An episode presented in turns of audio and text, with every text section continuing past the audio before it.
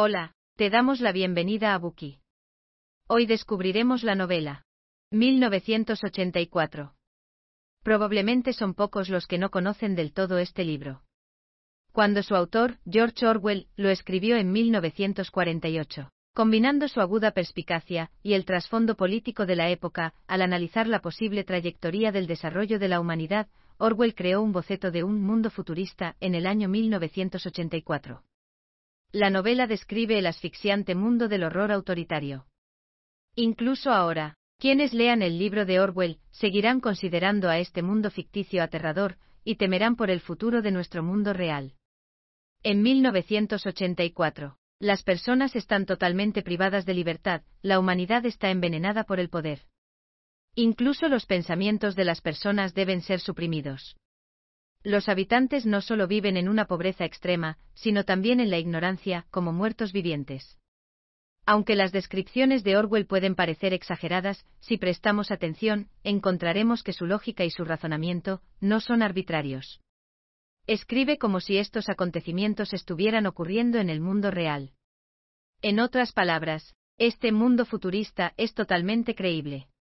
Y de hecho, en la segunda mitad del siglo XX, después de la muerte de Orwell, sus ideas en la novela han demostrado repetidamente ser proféticas. Así, 1984 no solo es un clásico atemporal, sino también una advertencia para el futuro. El mundo que retrata es una posibilidad constante que se cierne sobre nosotros. Nos recuerda que debemos cuidarnos del terror político autoritario. Y cuando haya algún indicio de que ese mundo pueda materializarse, hay que combatirlo. Durante la Guerra Fría, las opiniones sobre el libro eran polarizadas. En algunas partes del mundo, se produjo una ola de entusiasmo por la investigación y difusión de los escritos de Orwell. Respondían a ciertas demandas políticas por las similitudes entre las descripciones de Orwell y la realidad de los regímenes totalitarios opresivos. Mientras tanto, otros países prohibieron la publicación de 1984. Durante este periodo, muchas interpretaciones de este libro comenzaron a alejarse de las intenciones originales del autor la novela se convirtió en víctima del fuego cruzado político. Estas malas interpretaciones no solo disminuyeron el valor artístico de esta gran obra, sino que también opacaron las serias y urgentes palabras de advertencia de Orwell al mundo. Por ello, hoy vamos a analizar detenidamente lo que su novela intenta expresar realmente. En este Buki, presentaremos el libro 1984 en tres partes. La primera parte resume la trama principal de la novela, y cómo es el mundo futurista bajo un régimen autoritario. La segunda parte relata el camino de Orwell hacia el antiautoritarismo y su mensaje específico a los pueblos del mundo. La tercera parte ofrece un análisis en profundidad de los principales acontecimientos del libro y explica por qué se considera una obra maestra de la creación. Primera parte. Un mundo futurista bajo control autoritario. En el año 1984, el mundo se divide en tres superestados, Oceanía, Eurasia y Asia Oriental. Nuestro protagonista, Winston Smith, vive en Oceanía, en la ciudad de Londres. El país está gobernado por el único partido político conocido como socialismo inglés, o INSOC en el idioma ficticio del libro, el Newspeak. Hablaremos más sobre el Newspeak más adelante. El gobierno de Oceanía consta de cuatro ministerios. El Ministerio de la Verdad es responsable de las noticias, el entretenimiento, la educación y las artes. El Ministerio de la Paz es responsable de la guerra. El Ministerio del Amor mantiene la ley y el orden en el país, mientras que el Ministerio de la Abundancia controla la economía de la nación. En la jerga periodística, se les conoce como Minitrue, Minipax, Minilub y Miniplenty, respectivamente. Winston Smith es un miembro del Partido Exterior, que trabaja en el Ministerio de la Verdad. Su trabajo consiste en reescribir los registros históricos para ajustarlos a la versión de la historia actualmente aceptada. Estas correcciones no son lo que podríamos imaginar. Por ejemplo, el Ministerio de la Verdad predijo que la producción de zapatos para el trimestre sería de 145 millones de pares, pero la producción real es solo de 62 millones. Entonces, el Ministerio de la Verdad debe hacer desaparecer todos los libros, periódicos, revistas, panfletos, carteles, folletos, películas, vídeos, cómics y fotografías. Y modificar la cifra prevista a 57 millones. Finalmente, el departamento destruye todas las versiones anteriores de estos registros, dejando solo las copias corregidas. De este modo, el Ministerio de Multitud puede afirmar que ha logrado su objetivo con éxito, como siempre. Así, habrá documentos que demuestren que cada una de las predicciones del partido se ha hecho realidad. El Ministerio de la Verdad nunca ordena explícitamente a Winston que falsifique ningún documento. En cambio, siempre habla de corregir deslices, errores, erratas o citas erróneas, que debían corregirse en aras de la exactitud. Sin embargo, Winston no parece considerar su trabajo como una forma de falsificación. Para él, se trata simplemente de sustituir una mentira por otra.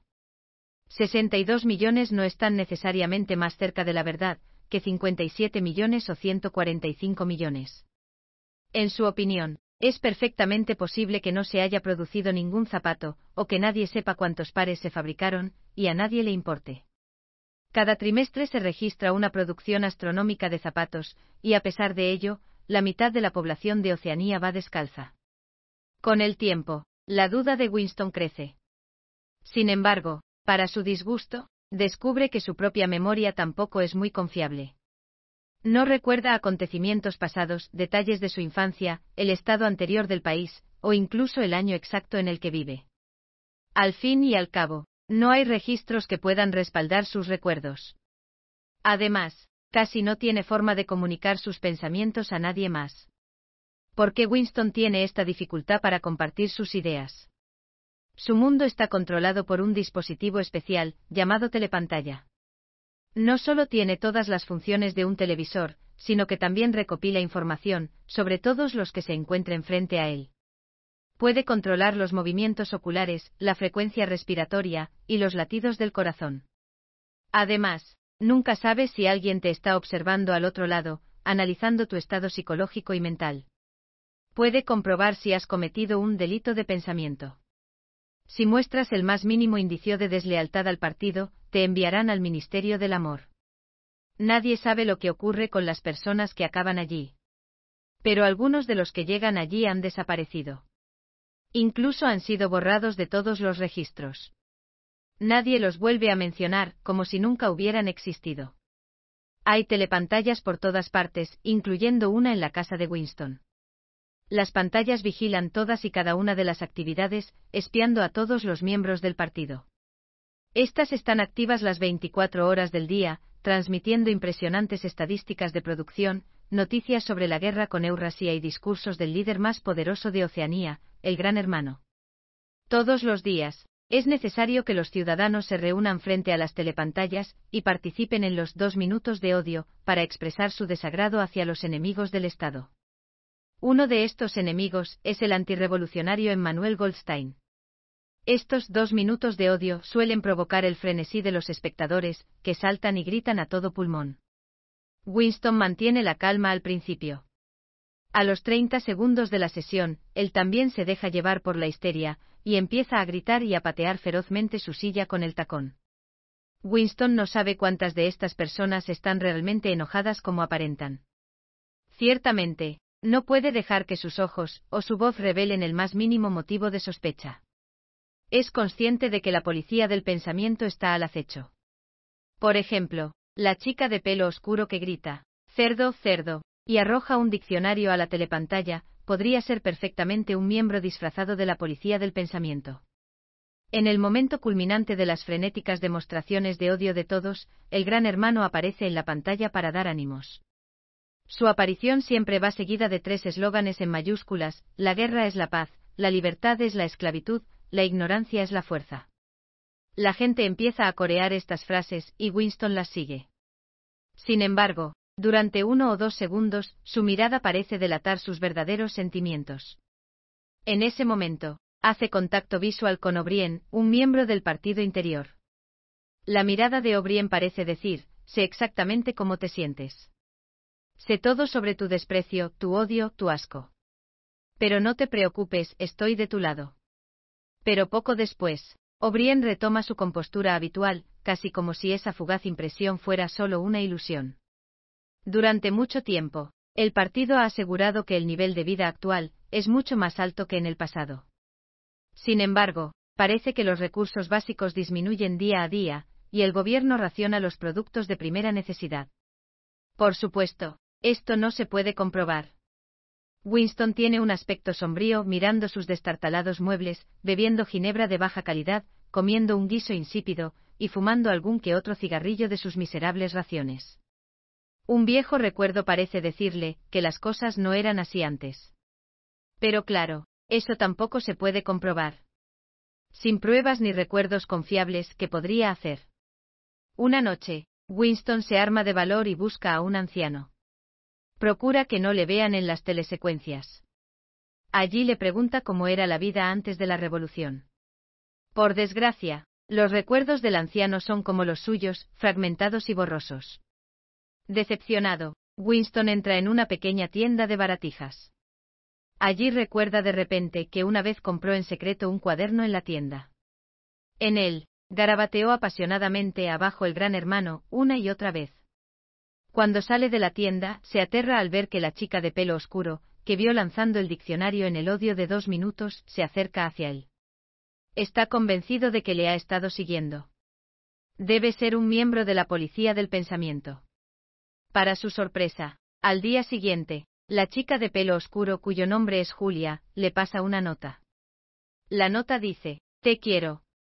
Según parece, tiene experiencia en relaciones amorosas discretas con hombres. En efecto, ha tenido muchas relaciones de este tipo, y se ha acostado con cientos de hombres diferentes.